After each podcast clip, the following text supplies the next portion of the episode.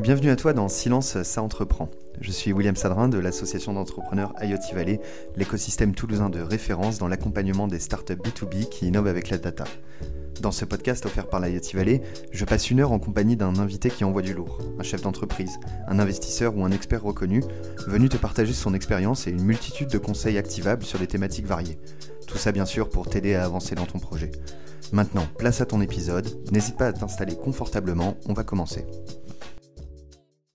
J'ai l'honneur d'accueillir Marc, Marc de Zordo, qui a cartonné sur le brain content avec Getfluence. C'est une place de marché qui est dédiée aux articles sponsorisés et donc au brain content en général. En résumé, le brain content, donc pour ceux qui ne savent pas, on va attendre les résultats du sondage, c'est le contenu de marque qui permet de créer un univers de marque. Alors, euh, Marc, oui, bonjour. ce qui est bien approprié comme prénom. Euh, est-ce que tu as une autre définition, toi? Est-ce que tu as ajouté à cette définition euh, Dans le brand content, c'est ça, c'est la capacité à créer une identité de marque autour d'un univers qui est son. Enfin, créer un univers autour de son produit plutôt qu'être focalisé sur son produit mhm. pour euh, faire la différence et, non, et vraiment apporter une dimension, vraiment une identité mhm. autour de quelles sont la vision du produit, la vision de l'entreprise, les raisons, la culture. Et c'est souvent, en fait, ça crée vraiment un lien émotionnel autour d'une entreprise et de ses produits. Et c'est souvent un élément déclencheur de décision. Voilà. Est-ce qu'il faut euh, y penser dès le début de son projet entrepreneurial? Est-ce que euh, le, au début, ça dépend de, du type de produit en général. Ce qui est important, c'est déjà que le produit ou le service soit, soit bien étudié, défini. Et ensuite, une fois qu'on va commencer à le commercialiser, d'avoir euh, vraiment travaillé sur son identité de marque parce qu'on a beaucoup de concurrence sur beaucoup de marchés c'est vraiment important de créer une culture et une identité euh, autour du produit qu'on vend. Euh, c'est souvent ce, qui, amène aussi à la décision d'achat. D'accord, d'accord, d'accord. Bon, on va rentrer très vite dans le vif du sujet. donc, Marc, on attend des réponses concises qui soient activables pour l'auditoire, hein, qui leur servent à quelque chose, qu'à la fin de, cette heure d'échange, ils puissent, ils puissent utiliser, ils puissent, ils puissent faire, faire des actions concrètes pour que leur petit site, qui a 200 impressions par mois, bah, clairement, ils, performent et ça leur, ça leur, génère des leads. Je ne sais pas si on a un début de, de résultat de sondage. Euh, c'est plutôt équitable. Il y a des gens qui une toute petite majorité de personnes qui savent de quoi on parle. Donc, euh, clairement, euh, la définition, je pense que tout le monde l'a comprise. donc, on va rentrer vraiment dans l'exécution de la stratégie. Est-ce que, pourquoi c'est sexy aujourd'hui? Parce qu'on en parle beaucoup du brain content depuis 2-3 ans. Euh, le succès de GetFluence, il a été mais exponentiel, très rapide. Euh, ça sert à quoi concrètement à tes clients? En fait, je pense qu'il faut se projeter sur des cas que tout le monde voit. On a vu, euh, il y a des cas très connus. On a Oasis avec les personnages ou les petites animations qu'ils font sous forme de série à la télé. On a aussi Red Bull qui, a, qui, allie la marque à un univers sportif pour avoir cette image d'énergie, de, de défi, etc notamment avec celui qui a atteint la stratosphère, on s'était filmé dans le monde entier. Pourtant, on ne parle jamais, jamais des produits Red Bull. Euh, lors de la crise, j'ai aussi je, me, souviens aussi, je crois que c'est AXA qui avait fait ça à la télé, mhm. où ils parlaient euh, souvent à la télé. Maintenant, il y a beaucoup de spots. ils n'expliquent pas le produit.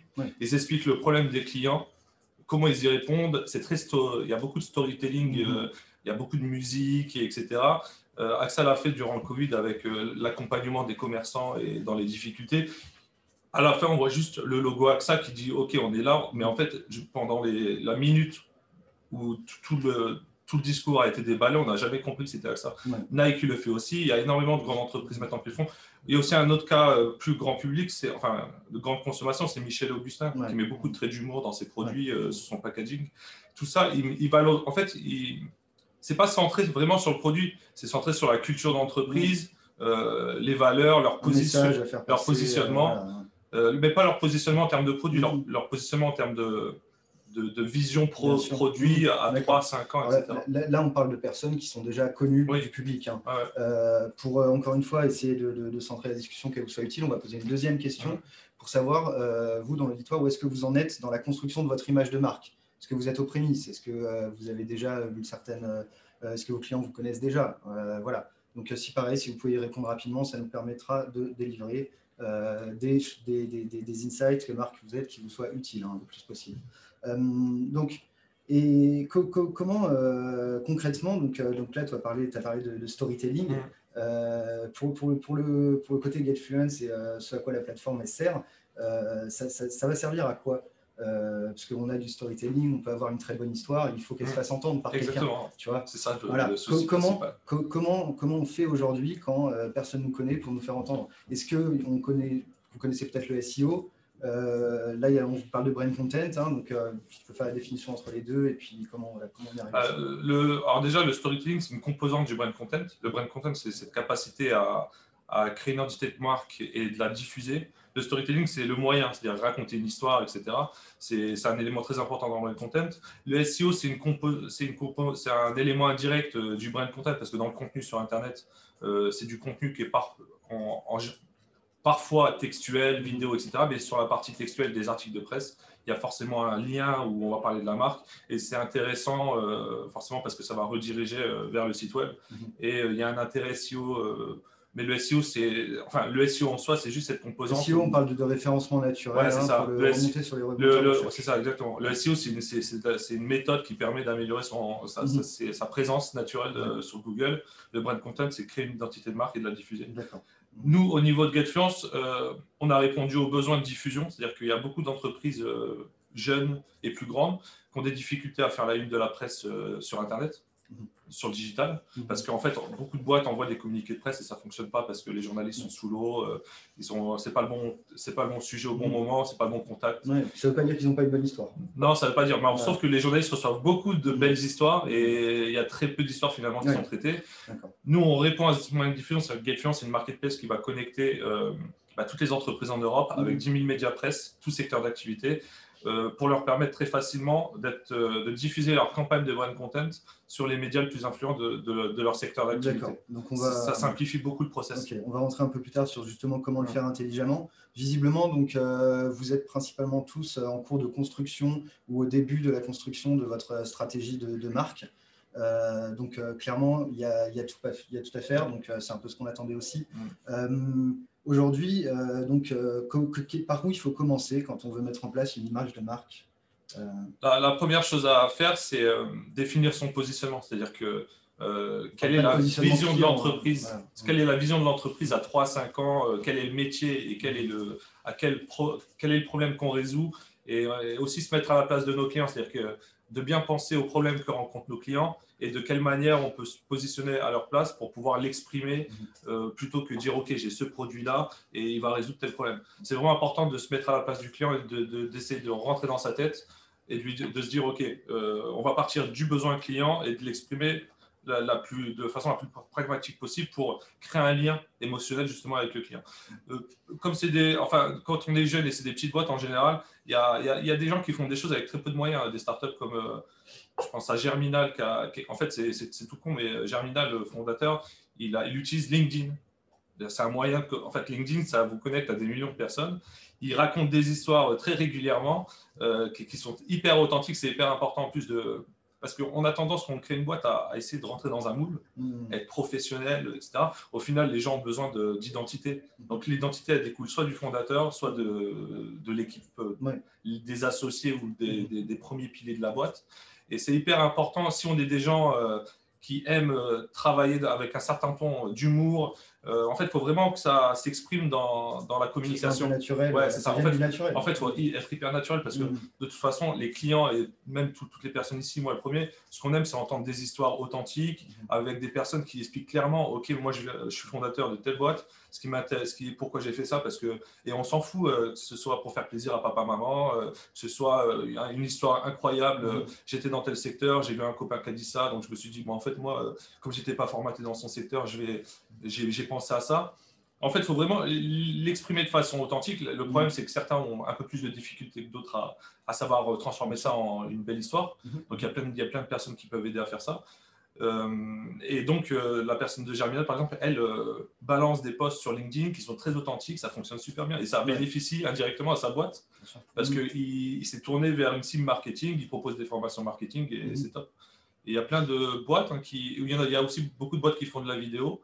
Euh, qui diffusent sur les réseaux sociaux. C'est Ouais. des interviews. euh, Plein de différents supports. euh, Ouais, qui sont gratuits, hein. En fonction, en fonction de ta cible. Ouais. voilà. Enfin, les- tous les réseaux sociaux sont des supports gratuits où si le contenu est bon, il est, redi- il est diffusé facilement. Par contre, il faut produire un contenu sexy, authentique, qui, qui- qui se met plutôt à la place du client Mhm. pour créer ce lien de proximité, qui se disent Mhm. Ouais, en fait, cette boîte, elle a tout compris, il est en train de me parler de tous les problèmes que je rencontre au quotidien. Quoi. Même quand tu adresses des vieux industriels à papa, Bah, en- usine, Bah, après, faut- c'est vraiment du cas par cas, mais euh, le vieux, les, les vieilles, les vieilles industries, en général, ils sont très formatés dans un format très corporate, etc. Si on arrive avec un produit sérieux, on casse un peu les codes de la communication tout en étant euh, vraiment précis dans ce qu'on fait et en expliquant clairement que le, le besoin, on y répond de cette manière-là, ça, peut fonctionner super bien. Et beaucoup de vieilles industries ont besoin de, sont, sont très contents de rencontrer euh, des nouveaux formats de communication plus cool, avec un peu d'humour ou Ouais. euh, d'authenticité. D'accord. Donc, une fois que tu as déterminé cette image de marque, euh, est-ce que par où tu commences en fait?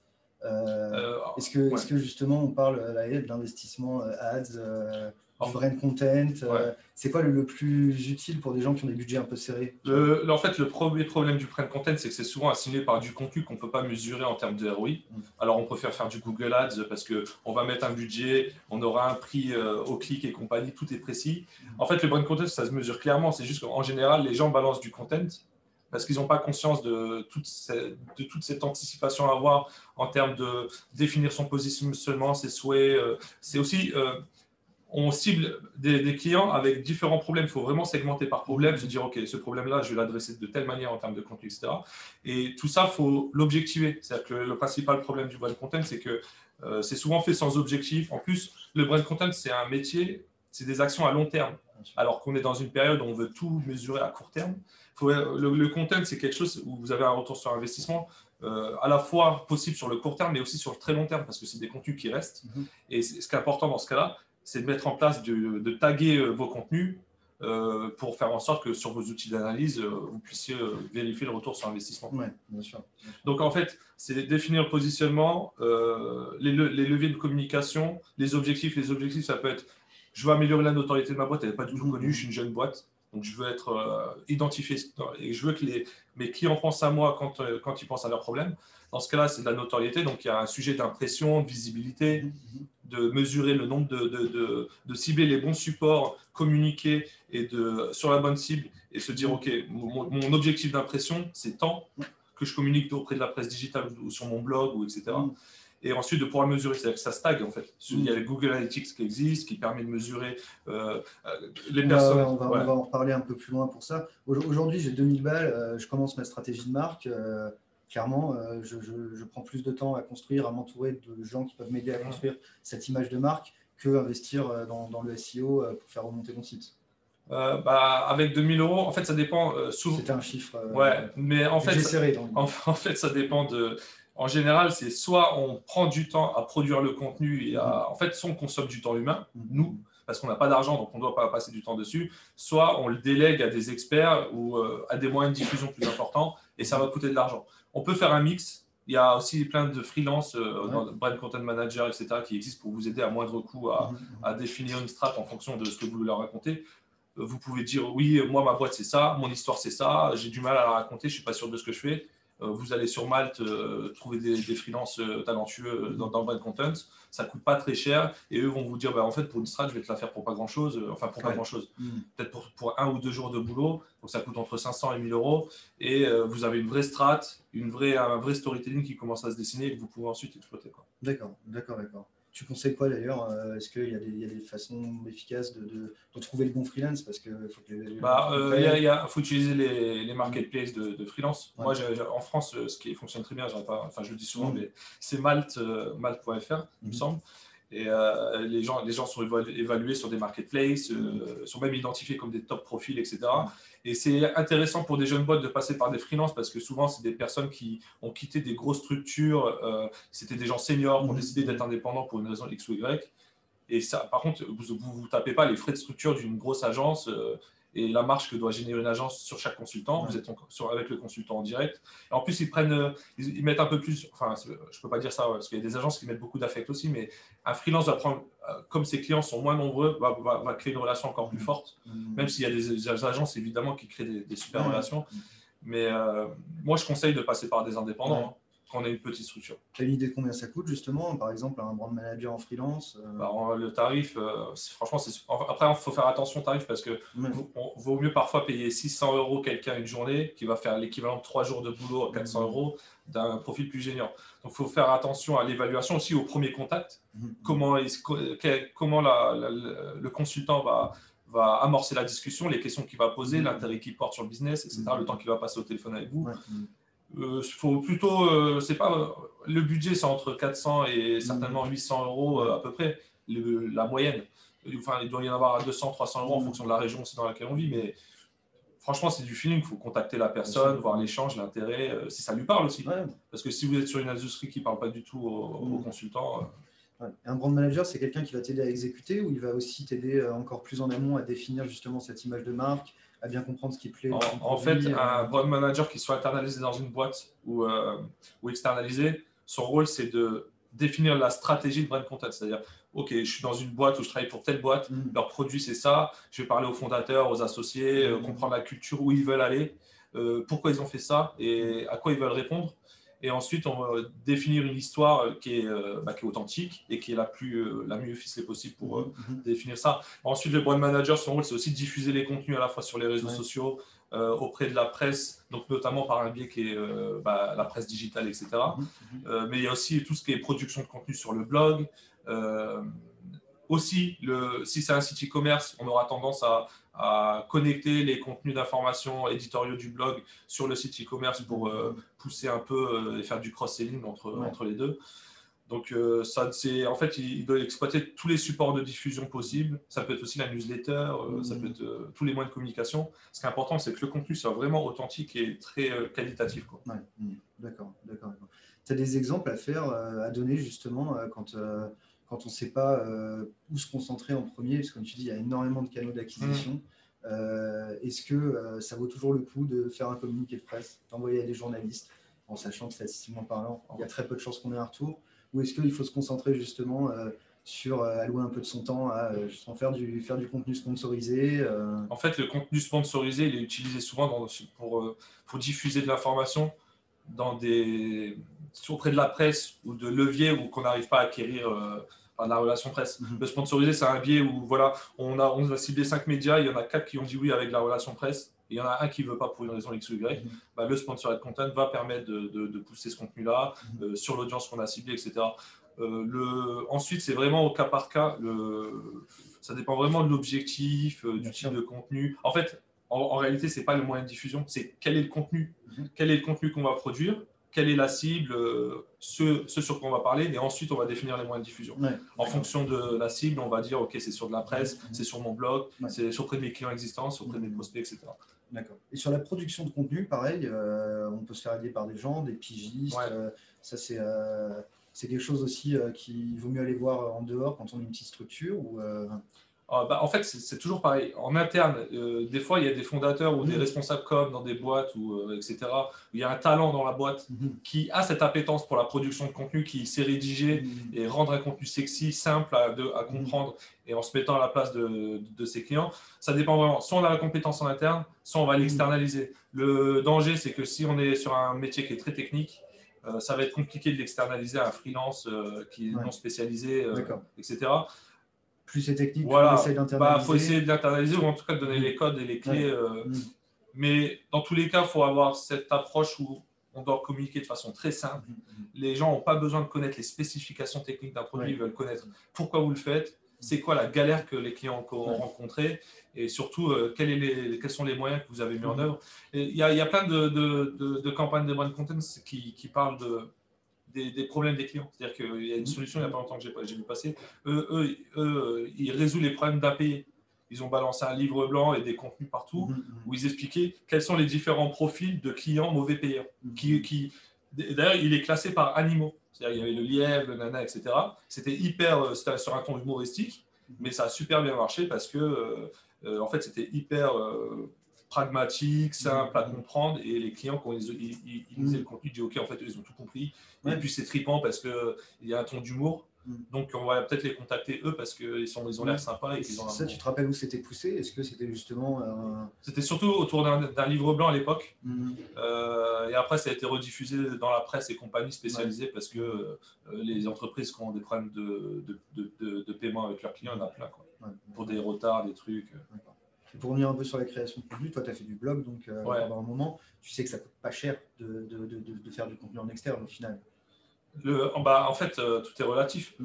Le problème de la création de contenu et délégué sur un blog, c'est a, vous pouvez payer 0,60 euh, centimes les 100 mots en déléguant à une boîte offshore ou à un freelance euh, à l'autre bout du monde mmh. qui parle français. Et puis, il y en a qui sont à 50 euros les 100 mots, 100 euros les 100 mots, et eux sont des experts très pointus en France sur le sujet. Mmh. Donc, et après, on a des ressources aussi en interne. Franchement, là, le, quand on n'a pas de budget, la meilleure façon de faire, c'est de faire parler les, les, associés, ceux qui ont fondé la boîte. Mmh.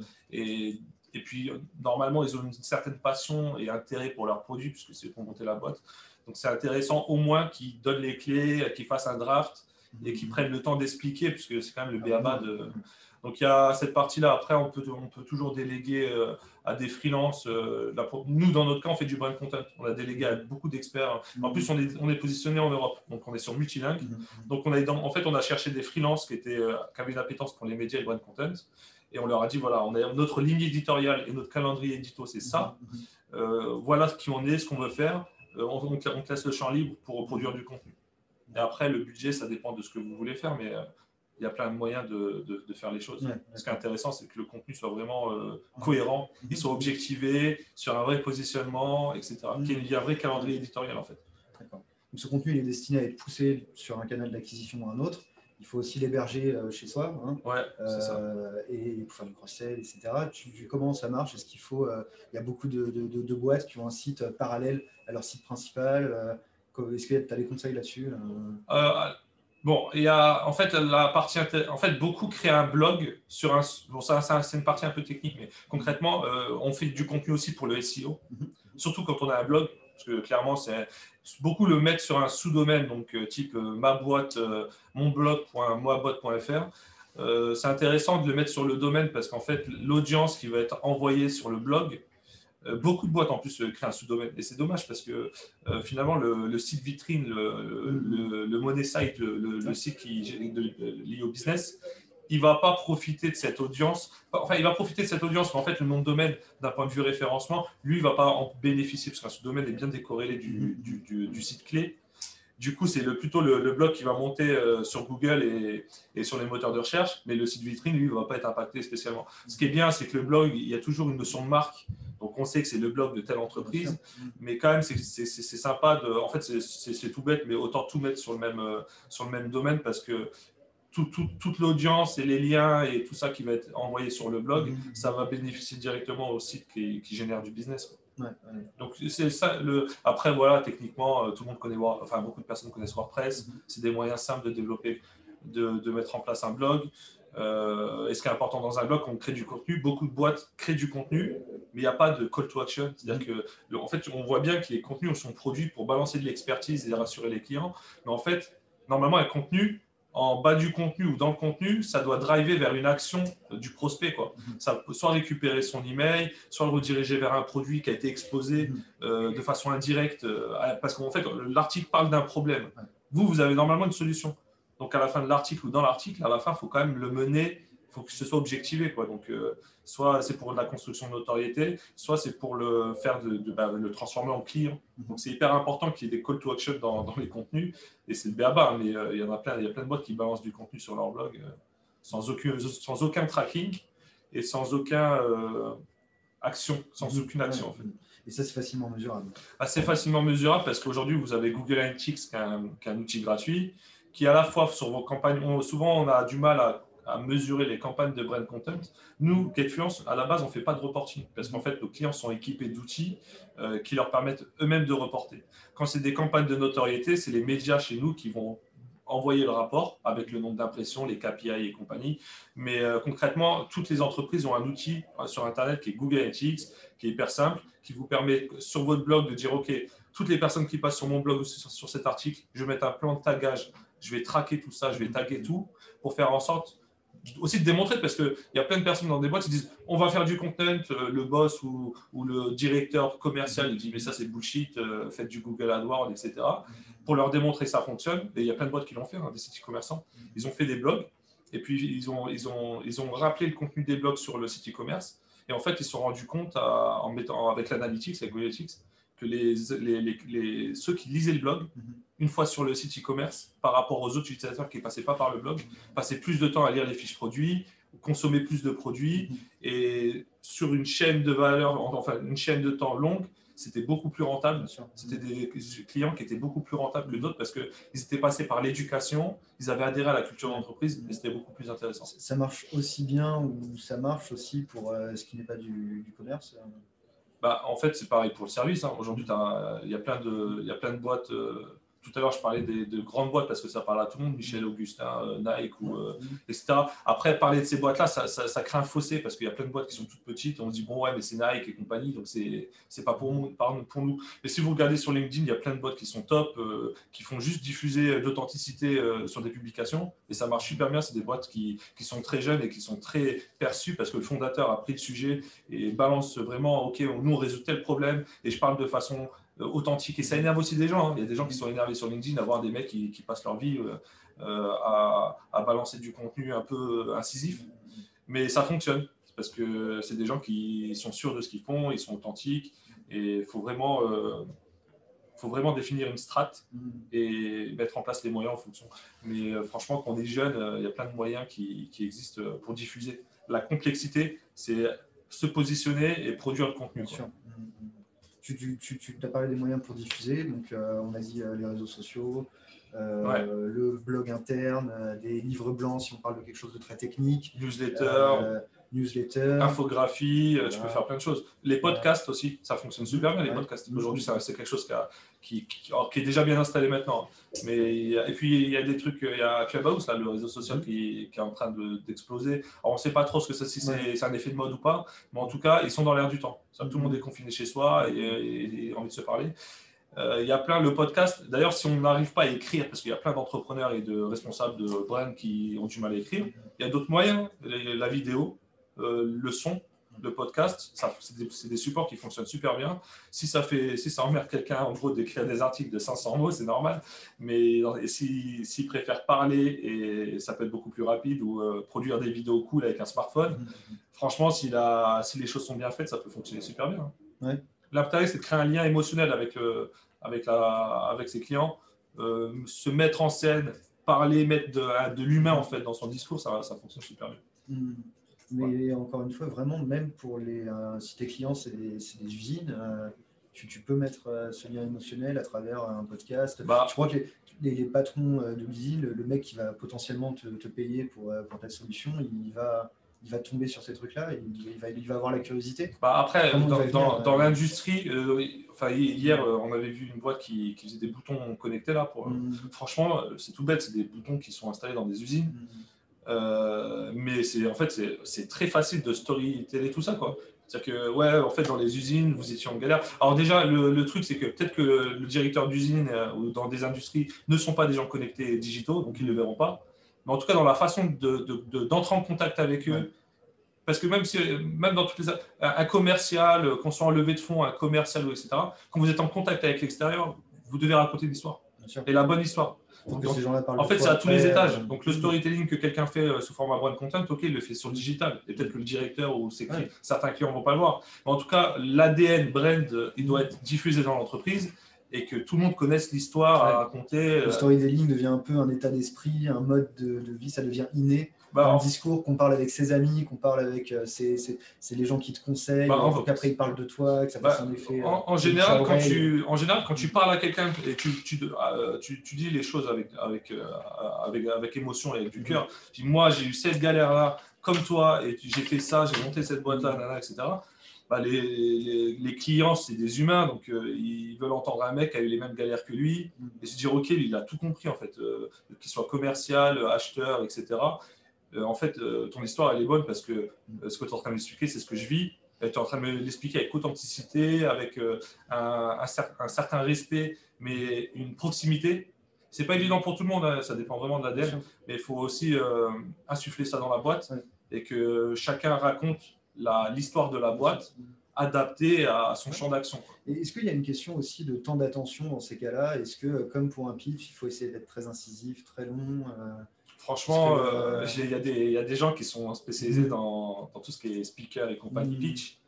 Euh, moi, je conseillerais plutôt de s'adapter à l'interlocuteur. Mm. C'est-à-dire que c'est un feeling, il y a deux humains qui se rencontrent.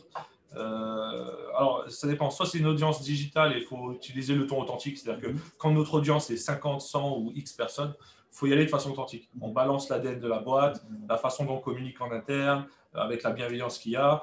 Et euh, sur la partie euh, one-to-one, avec des entreprises spécifiques, franchement, il faut s'adapter à l'interlocuteur. Si vous sentez que c'est quelqu'un de, qui, est introverti ou extraverti, il ne faut pas avoir le même comportement. sauf qu'il faut avoir cette intelligence émotionnelle où on va. bon, de toute façon, les gens sentent la bienveillance. Il faut juste pas brusquer les gens et avoir euh, de façon mécanique. Il faut adapter son, message à son interlocuteur et ça, ça demande une intelligence euh, euh, qui est assez commune à tous. Hein, de savoir adapter son langage. C'est pas facile de transmettre en ligne, ça, quand pas. Non, c'est pour ça que, en fait, quand, on pense à des produits comme Michel Augustin, ils s'en foutent. Mm. Au final, ils ont, ils ont complètement dit Ok, nous, on trade dans nos produits, on fait des bons produits, on le dit, on raconte un peu des conneries sur nos, sur nos packaging. Et puis de toute façon, on est des gens cool. On veut le bien, de, on veut le bien des gens, on veut leur filer des bons produits. Donc après, euh, à partir du moment où nous, on fait des bonnes choses, on est convaincu de la valeur de ce qu'on fait, on, peut, on peut diffuser à tous parce que euh, ça va être bien perçu, parce qu'on n'est pas des gens méchants. Donc euh, voilà. D'accord. Bon, malgré tout ce qu'on a dit là aujourd'hui, il y a toujours des gens qui vont vouloir décrocher le Graal, l'article des échos, de ton journal spécialisé c'est quelque chose, on le sait, statistiquement parlant, c'est. Ouais, ça a beaucoup d'impact. Ça a de l'impact, mais c'est quand même compliqué, voire même improbable, euh, de, de, le décrocher. En, ouais, en fait, euh, alors. Nous, on a lancé Getfluence parce que, comment dire, là, il y avait un manque de transparence dans le milieu des médias, c'est-à-dire que tout le monde contactait, chaque entreprise contactait le, chaque média à la main sur un formulaire de contact. Les propositions n'étaient pas forcément transparentes, euh, industrialisées de façon cohérente, etc. Euh, nous, on a travaillé sur GetFluence pour vraiment permettre à toute entreprise en Europe et dans le monde, hein, pour l'instant on est sur l'Europe, de pouvoir se connecter à une marketplace qui est gratuite. C'est un peu comme Booking pour les hôtels. Vous allez sur le marketplace, sur Booking pour les hôtels, bah, les hôtels euh, gagnent de l'argent, mais pourtant, nous, en tant que client, on a l'impression d'en gagner, parce qu'on a toujours des offres spéciales. Nous, c'est un peu le positionnement qu'on a sur le marché du de compta, c'est-à-dire qu'on veut structurer un marché, euh, faire gagner beaucoup de temps aux gens, parce que ça évite aux entreprises de contacter toute la presse à la main, suivre les échanges de mails, mm-hmm. la galère de la production de contenu, la facturation, etc. Euh, la plateforme directement, elle va vous dire quel est votre secteur d'activité, euh, quels sont vos positions, euh, sur quel pays vous voulez communiquer, sur quelle cible. Mm-hmm. Et tout de suite, vous avez la liste des médias, on en a 10 000 aujourd'hui en Europe, mm-hmm. qui vont vous dire OK, ces médias-là sont, sont, adaptés à vous. Vous payez un coût fixe qui est prédéterminé. Voici les KPI, le trafic et l'audience de, tel média. donc voilà, vous avez la garantie de publication mhm. si vous respectez la ligne éditoriale. Parce qu'en fait, euh, c'est toujours le média qui a la main sur le contenu. Même si vous le produisez, ça, doit, ça doit être cohérent. On parle de garantie de publication euh, d'un article qui sera potentiellement imprimé ou euh, vraiment. Non, c'est que du digital. C'est que du digital. Et on parle d'un article sponsor ou. en fait, c'est que du sponsored content. C'est le sponsor. Ouais, et en fait, le sponsored content, ça fait peur aux gens parce qu'il y a la mention sponsored content. Mhm. Et avec une, avec une approche un peu old school, on se dit toujours c'est du sponsored, donc le mec, en fait, il en fait, on part toujours du principe que l'entreprise raconte de la merde. et ouais, c'est de la pub déguisée, etc. Mais en fait, non, parce que euh, on sait aujourd'hui que les internautes euh, euh, ont du mal avec la publicité display. les personnes ici, combien il y a de personnes qui cliquent régulièrement sur des publicités display mm. ça ne fonctionne pas. Donc, globalement, les publicités intrusives ne sont plus appréciées. Il y a plein d'études, etc. à partir du moment où vous prenez pas les, les gens pour, pour ce qu'ils n'ont pas. Euh, vous produisez du contenu vraiment de qualité qui apporte de, l'intérêt. Euh, je ne sais pas moi, si vous vendez euh, un produit, vous expliquez dans l'article quels sont les problèmes que vous, que vous résolvez et, quel est, et même vous pouvez filer des conseils hein, sur, mhm. sur comment choisir un produit de votre type. Mais si c'est authentique, sincère et, et, avec une certaine expertise, il y a, en fait, l'internaute, lui, il lit l'article. Si un article est bien écrit avec le bon sujet et la bonne cible, mhm qu'il y ait sponsorisé content ou pas, lui, il va être attiré par le sujet. Et puis les médias ont fait l'effort depuis euh, plusieurs années et puis de, après, de présenter la chose différemment. Non, mais en fait, c'est ça aussi, c'est que les médias, ils veulent pas être pris pour. euh, pour euh, en fait, les médias on, jouent aussi leur crédibilité dans le sûr. content. Donc, ils peuvent pas accepter n'importe qui, n'importe quel message. Mhm. Donc, c'est pour ça que nous, sur notre, C'est important à comprendre. Ouais, sur notre place de marché, c'est toujours le média qui a la validation du contenu. Qui- Que, que 70%, c'est quand même des contenus qui sont rédigés par les médias et 30% par les marques pour des raisons d'expertise. Mais dans tout cas, c'est le média qui appuie sur le bouton et qui dit OK, j'accepte ou pas, Mhm. parce que ça, ça, ça, ça respecte la ligne édito, c'est un produit qui est sexy ouais. et le sujet est sympa pour mon audience. Mhm. Et c'est tout bénéf pour les médias parce qu'au final, ils balancent du contenu Bien sur sûr. leur supplémentaire qui est qualitatif et en plus, ils gagnent de l'argent avec ça. Bah oui. Tu as dit rédigé par les médias, donc ça veut dire que là, on n'a même pas s'embêter à, à payer un pigiste qui va préparer l'article pour toi, qui va tout faire de A à Z. Toi, tu, tu pitches le média, c'est- ça marche En fait, c'est un brief. Il y a- en fait, c'est important. Il y a deux approches. Mm. Soit le brand content est diffusé, impulsé, euh, en fait, vraiment poussé par euh, l'entreprise Mhm. euh, à travers la qualité de sa rédaction. Mhm. Soit l'enjeu aussi, c'est que quand vous bossez avec un média presse, c'est important de respecter et d'avoir le ton. Alors c'est pareil, le média presse, c'est une entreprise avec sa culture, euh, sa vision de, de la presse, etc. prendre le temps de la connaître. Donc c'est important que, c'est pour ça que souvent aussi on les laisse, on laisse l'équipe rédactionnelle du média rédiger Mhm. pour avoir ce ton, euh, cette- cet ADN Ouais. lié aux médias qui leur permet d'impulser un peu le contenu et, et dans le bon ton. Et tu as un moyen de contrôler, de valider Oui, avant bien sûr, ouais. c'est des options qui existent sur la plateforme. Ouais. C'est vraiment très spécialisé. Donc, tu as un bouton, euh, enfin, quand tu commandes, tu dis euh, soit je veux valider le contenu avant mise en ligne, soit je fais complètement confiance aux médias parce que j'aime bien, bien euh, déléguer et, et parce que voilà, il n'y a pas d'enjeu particulier. Mhm, mhm. Donc, euh, ça dépend des boîtes. C'est vraiment euh, super. Et, et jamais tu leur parles. Tout se passe par la plateforme. Ouais, en fait, en fait, le problème euh, auquel on a répondu, c'est les échanges de mails. Moi, j'étais moi-même éditeur de beaucoup de médias euh, dans le passé. Mhm. C'était une galère tous les jours à gérer les échanges de mails. Euh, En fait, c'est toujours le même besoin, la même, globalement la même structure de collaboration, Mhm. que ce soit en France ou à l'étranger. Par contre, il n'y avait pas de marketplace, il n'y avait pas d'outils pour euh, industrialiser tout ça. Donc moi, l'objectif de GetFluence, c'est de proposer un outil qui est en libre accès. Il n'y a pas d'abonnement SaaS, etc. Parce qu'en fait, on part du principe que on aide tellement les entreprises et les médias à, à- à gagner du temps et à structurer tout ça, qu'à partir du moment où eux font un deal sur la plateforme, c'est que c'est gagnant-gagnant en fait. Mhm. Et que moi, je trouve sympa de me dire, il n'y a pas d'abonnement, parce qu'en fait, si ma- la boîte, elle sert à quelque chose, c'est évident, on a répondu à un besoin, donc il n'y a pas besoin de mettre des, des ce type de choses. Et donc aujourd'hui, euh, j'imagine que tu connais très bien tes clients. En termes de volume, par exemple, c'est quoi les- le- la typologie du client type euh, Aujourd'hui, on a 50% d'agences. Donc, en fait, il y a deux types de, de- de- de cas. On a, on a 500 clients aujourd'hui en Europe, essentiellement en France, en Italie, en Espagne. On a amorcé le marché anglais il y a quelques semaines. Alors, je me suis mal formulé, je parlais plus des utilisateurs. Ouais. À des utilisateurs qui consomment. Ouais. Donc, c'est des agences et des marques en direct. C'est-à-dire Ouais. qu'il y a 50%, c'est des agences marketing et de communication Mhm. qui travaillent pour un pool de- d'entreprises qui ont délégué la com et le marketing à une agence externe. Ou soit 50%, c'est des entreprises de toute taille. Start-up, Ouais. TPE. euh, Tu as une idée justement PME a à une en particulier qui se distingue Franchement, tout- en fait, en gros, nous, on répond à un besoin qui est C'est euh, global, sûr. permettre aux entreprises de faire la une de la presse de leur secteur d'activité. Donc, en fait, Mm. en soi, le champ, le champ est super large. Mm. A, toutes les boîtes euh, en- dans le monde veulent faire la une de la Mm. presse de leur secteur. Nous, on est l'outil qui leur permet. Donc, franchement, c'est hy- hyper éclaté. Ouais. Souvent, on nous demande des stats, mais on a, on a surtout des boîtes nationales, internationales, mais on a aussi des boîtes, des startups, des, des, des Mm. TPE Ouais. régionales. C'est facile d'utilisation pour tout le monde. Ouais, c'est- euh, ouais, c'est forcément On met son secteur, son truc, et, et puis voilà. Ok, ok, ok. Et alors, dernière question avant qu'on passe euh, aux échanges avec les, les questions en ligne, euh, c'est on, peut mesurer beaucoup de choses. Ça, ça a l'air plus compliqué à mesurer justement l'efficacité d'un investissement c'est sur normal. C'est normal parce qu'en fait, il y a beaucoup de leviers comme Google AdWords, Mhm. le paid, Ouais. le paid search Bien ou sûr. le paid Com- source Comment je social. sais, moi, si j'ai dépensé de l'argent, par exemple, sur GetFluence Ouais, ou, en fait, ou dans d'autres sponsors, que euh, si demain il y a- il y a- j'ai- j'ai j'ai 30% de hausse de, de prospects ou même de clients, est-ce que ça vient de là? Est-ce que ça vient d'autre chose? En fait, c'est simple. En soi, c'est simple.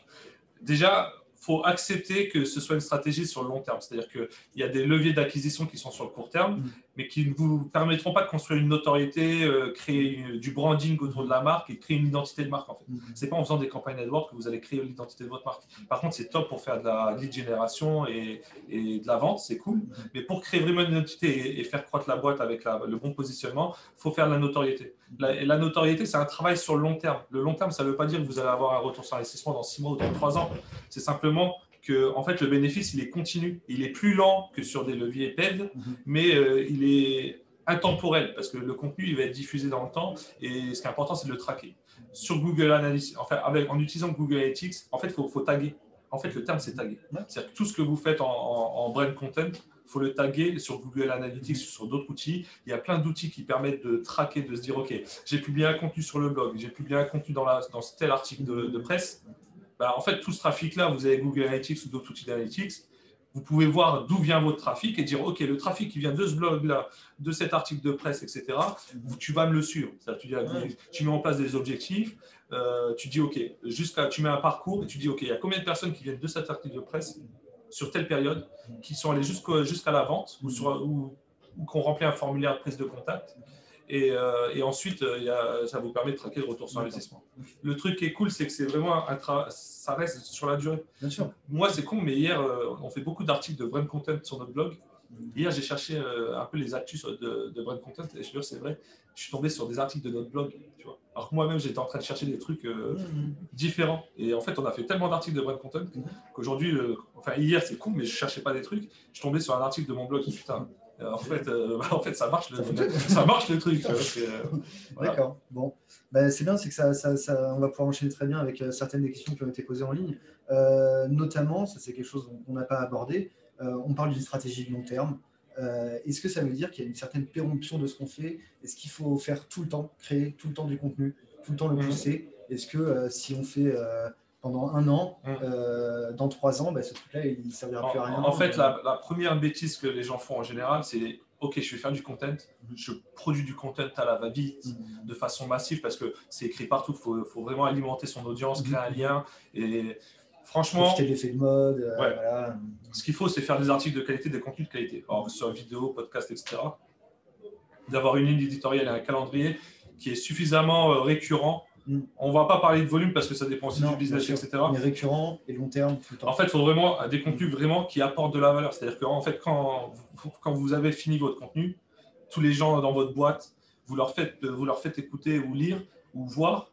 Et en fait, tout le monde doit dire, OK, ton contenu déchire. Mm-hmm. Et il déchire parce que, euh, et du coup, s'il est valide en interne, mm-hmm. c'est qu'il y a vraiment de la valeur. Ce n'est pas un article mm-hmm. bateau, etc. Et il aura beaucoup plus d'impact que les 10 articles qu'on aura pondus à la vite. Euh, parce qu'on a dit qu'on se lance dans du content et on a briefé un rédacteur euh, externe.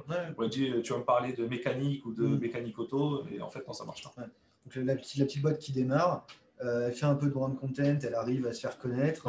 Euh, et après, il faut, analyser. il faut absolument pas qu'elle arrête. Non, en fait, il faut analyser. Euh, vous allez balancer du contenu. Donc, ce qui est intéressant, c'est d'analyser sur l'ensemble des contenus qu'est-ce qui a généré le plus de trafic, qu'est-ce qui a généré le plus de retours sur investissement, que ce soit en termes d'exposition, de relais sur le social, de gains en followers ou de, ou de, ou de, de vente, hein, de lead génération. Il faut regarder, en fait, il faut bien analyser sur les premiers contenus comment ça réagit peut-être les pousser avec une campagne de, search, euh, enfin de, social, euh, en relayant tout ça.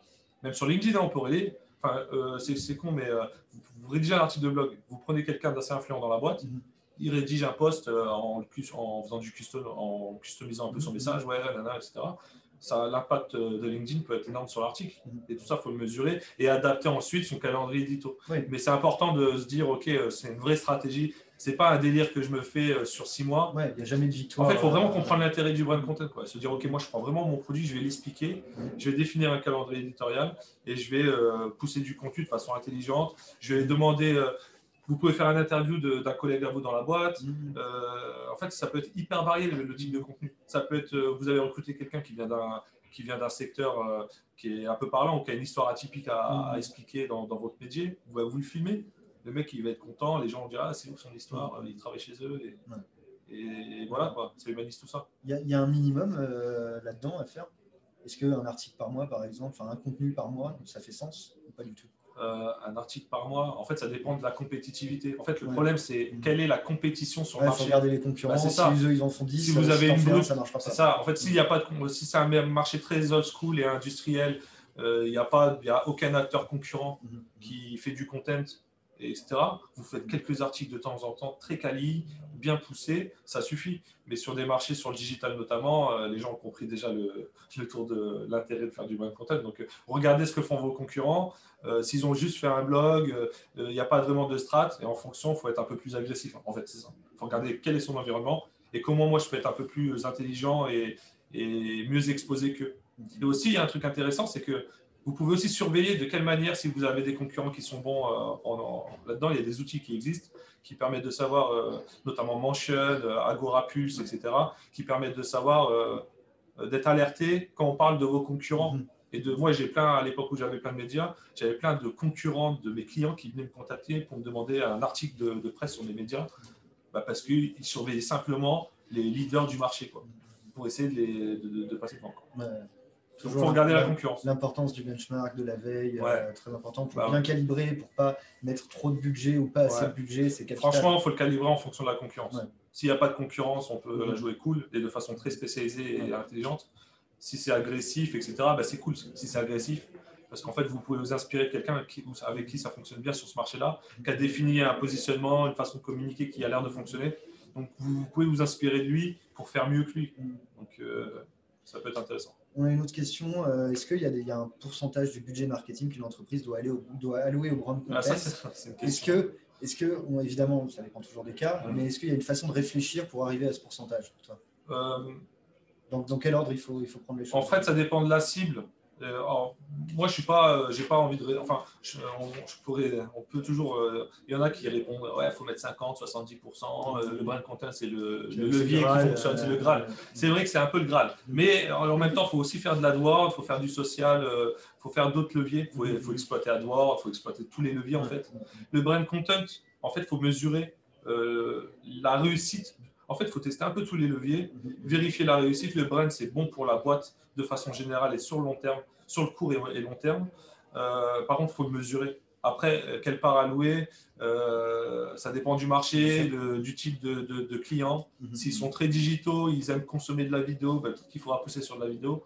Il n'y a pas vraiment de réponse. Il faut, vérifier qui sont ces clients, comment ils consomment le digital ou, ouais, le digital, parce qu'on est sur du digital et, euh, et d'adapter les leviers, quoi, de tester certains trucs et accélérer. Mais franchement, faut tester et adapter le budget. Et pour ceux qui n'ont pas beaucoup de budget, ils ont peut-être un peu peur justement de tester, de, de, perdre euh, leur budget. Bah, franchement, à leur place, euh, dans ces cas À leur place, j'irais vous mettre un peu de budget en prenant un consultant sur Malte en, en mm. brand content justement pour mettre les amorces, mm. cadrer un peu tout ça parce que euh, il y a plein de personnes dont c'est pas le métier, mm-hmm. où ils sont pas sûrs parce qu'ils n'ont pas 15 ans d'expérience là-dedans. Donc c'est cool quand même de payer quelqu'un une journée, se dire ok, tu as une vraie strat qui arrive et tu as gagné peut-être un mois sur ta réflexion. La première chose que j'aurais fait, c'est ça. Ensuite, euh, le, l'un des il y a deux leviers qui me paraissent, trois leviers qui me paraissent évidents. C'est le premier, créer un blog sur, sur, sur, son. Même il y en a qui créent des médias. Il y avait une question, c'est doit-on absolument euh, avoir un blog sur son site? En fait, absolument. Euh, aujourd'hui, il y a des façons de communiquer. Il y a, je, parle beaucoup de LinkedIn, mais il y a aussi Medium, il y a des, façons, il y a des, il y a des solutions d'hébergement qui permettent euh, euh, de diffuser du contenu sans avoir de blog. Ce n'est pas une obligation d'avoir un blog. En fait, un blog, c'est intéressant à monter si vous, vous, vous, avez identifié une synergie entre, entre le contenu que vous poussez et la, transformation sur votre site vitrine. Donc, si normalement, il y en a, c'est logique. Vous, vous balancez de l'information, pour, euh, pour diriger, pour transformer euh, quelqu'un en client. Donc un blog en soi, euh, tout, le monde, tout le monde a certainement un intérêt à le faire. Mais il faut bien réfléchir à la mécanique. donc tu avais parlé de deux autres canaux Ouais, il y a bah, la newsletter. On a tous une base de données clients, etc. c'est cool de pusher à, ses clients des contenus sympas qui parlent, peut-être qui diffusent une vidéo sur la, mm. boîte, comment elle voit l'évolution du marché ou, ou même euh, sur la culture d'entreprise. Tu vois. Mhm. Euh, ça change des, des, mails un peu agressifs, on fait moins 30% sur tel produit, etc. Alors que si finalement on explique, il y a une boîte, d'ailleurs je suis content d'y penser, il y a une boîte qui s'appelle Asphalt, qui est une startup qui font des produits. Euh, des pulls, des trucs, ils font un seul produit. Asphalt, ça. Ouais, ils font, ils font des. Bah, c'est, ça, c'est du Asphalt.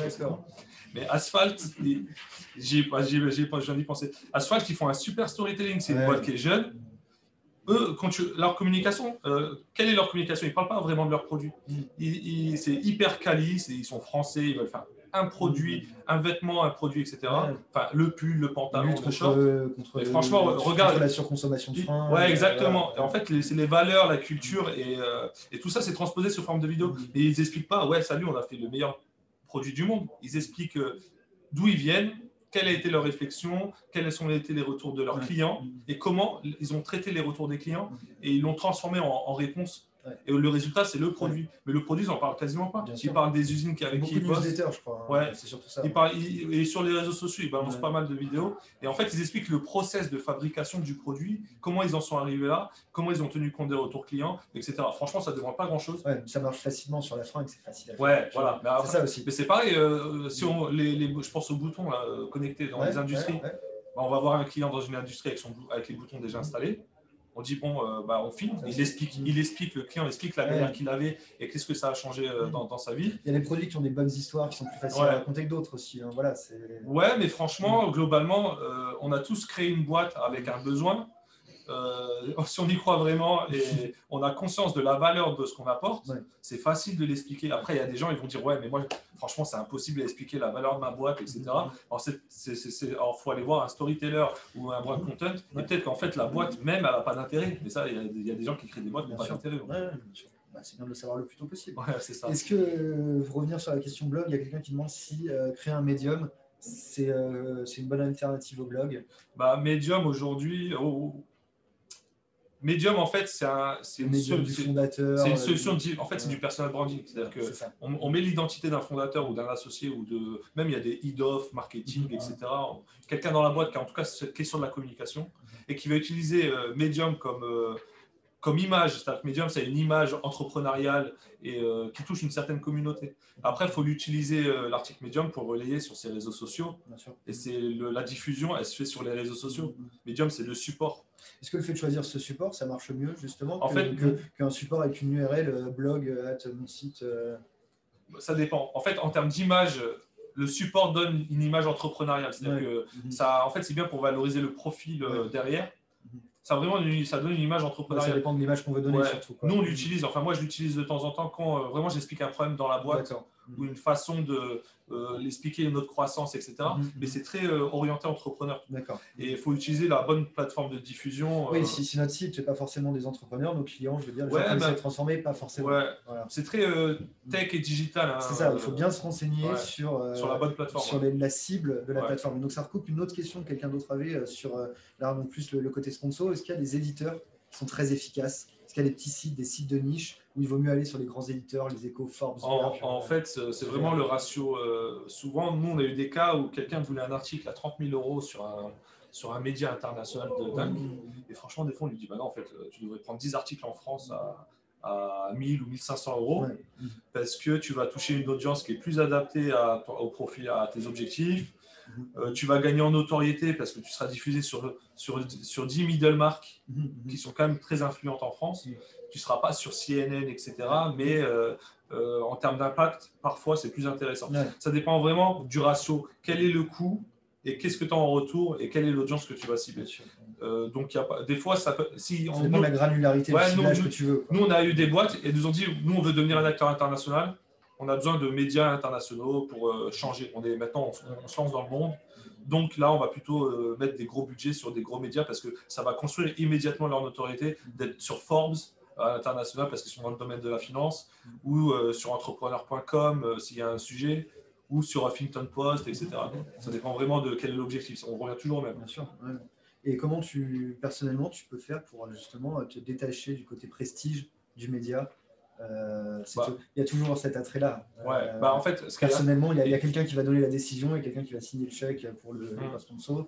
À un moment, il va falloir qu'il fasse un choix, tu vois. Ouais, en Euh, fait, il y a aussi beaucoup de personnes qui aiment bien euh, publier des contenus sur des top brands de médias Mhm. pour ensuite les mettre dans Ils parlent de nous. Ah, Euh, puis vous savez, vous- tout le monde a un site ouais, après, et il y a, on a toujours une référence client et la presse en parle. bien sûr. Bah, c'est quand même cool si c'est plutôt BFM TV que. Enfin, sans, enfin, je, d'ailleurs, je vais pas donner d'autres noms, mais des médias régionaux. Mhm, mhm. Euh, c'est toujours les grandes marques, c'est toujours plus sexy quand le client il va dessus, il dit ouais, ok, c'est- au féminin, etc.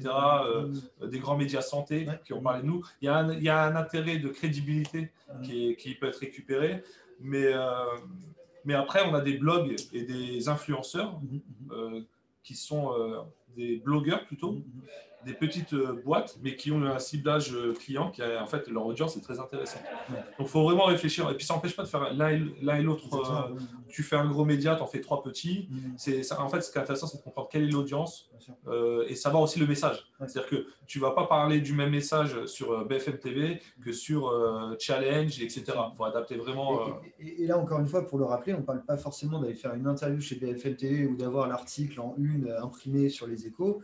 On parle donc aussi du sponsor, qui est beaucoup plus accessible, Mm. et euh, de, par exemple, ces sites-là, ils ont des, ils ont des, des- des- des- des branches blog où Mm. plus ou moins n'importe qui peut écrire lui-même euh, sur son article et le publier. Ouais, mais en fait, en fait, C'est- Et ça, ça permet de dire, il parle de nous. Les En fait, le, le sponsor est partout, surtout à la télé, on s'en rend pas compte, mais dans les Mm. journaux euh, télévisés à 20h et compagnie, euh, Mm. il y a parfois où on passe, on parle des, des sorties cinéma et compagnie, il y a beaucoup de choses qui sont euh, sponsorisées, etc.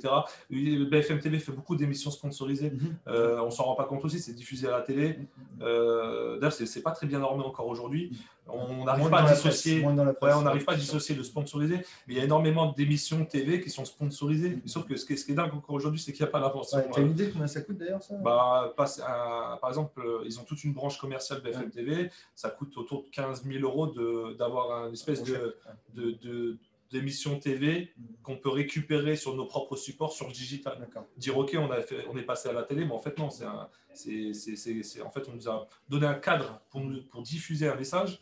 Et ce cadre-là, ensuite, on peut l'exploiter et ça crédibilise la marque. Il y, a, il y a tout un business autour de ça aussi, de Bien l'audience. TV. Et sur l'écrit aussi d'ailleurs. hein. Ouais, bah, sur les C'est toujours plus facile et moins cher sur l'écrit qu'à la télé. Mais franchement, euh, quand vous, moi, dans la presse, je me rappelle, il y avait souvent des, dans, même dans la presse papier, on avait publié rédactionnel, publié reportage.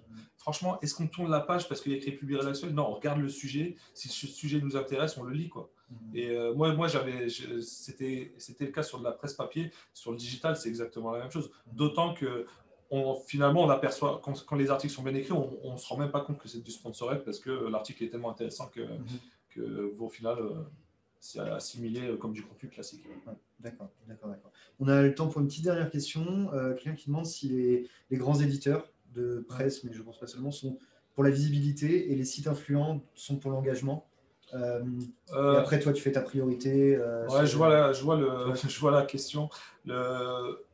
Nous, on aime bien la presse digitale de façon très transverse Mhm. parce que c'est quand même euh, là où la notoriété est la plus forte Ouais. en termes de crédibilité. C'est-à-dire que quand on associe euh, sa marque aux meilleurs médias, c'est quand même top en termes de crédibilité aussi parce le que engagement, donc plus. bah, justement, peut-être moins d'audience, mais plus. Ouais, fiable. mais je sais pas tout à fait vrai parce que Ouais. quand tu diffuses, euh, quand on parle de top brand presse et Mhm. compagnie, c'est quand même eux souvent qui ont le plus fort trafic.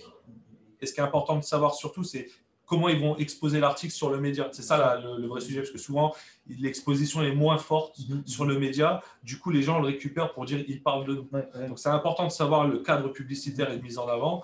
Euh, et ensuite, euh, oui, pour l'engagement, franchement, il faut regarder le cadre publicitaire. Sur, des médias presse euh, très connus. Ça, ça se négocie, ça, euh, justement euh, En fait, en fait, le, le- le C'est rôle important. de Gainfluence, c'est de négocier ça justement. négocie. Ouais. Euh, pendant les deux premières années de la boîte, on laissait la négo ouverte, Mhm, mhm.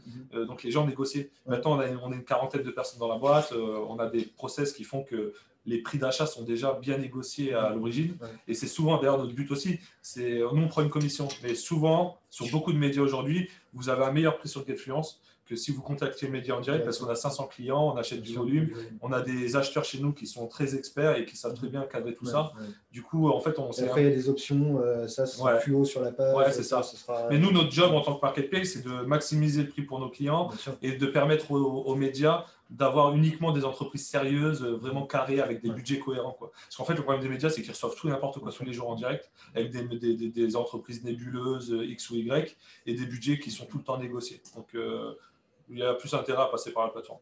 C'est le, but, c'est notre métier. quoi. Ok, bon, mais j'ai l'impression qu'on a fait le tour des questions. Euh, Est-ce que tu as un mot de la fin, peut-être euh, Non, je pense qu'on a fait le tour. On a fait le tour Ouais. Ok. Bon, merci encore à tous, en tout cas, d'avoir, euh, de nous avoir écoutés. J'espère que vous avez appris beaucoup de choses.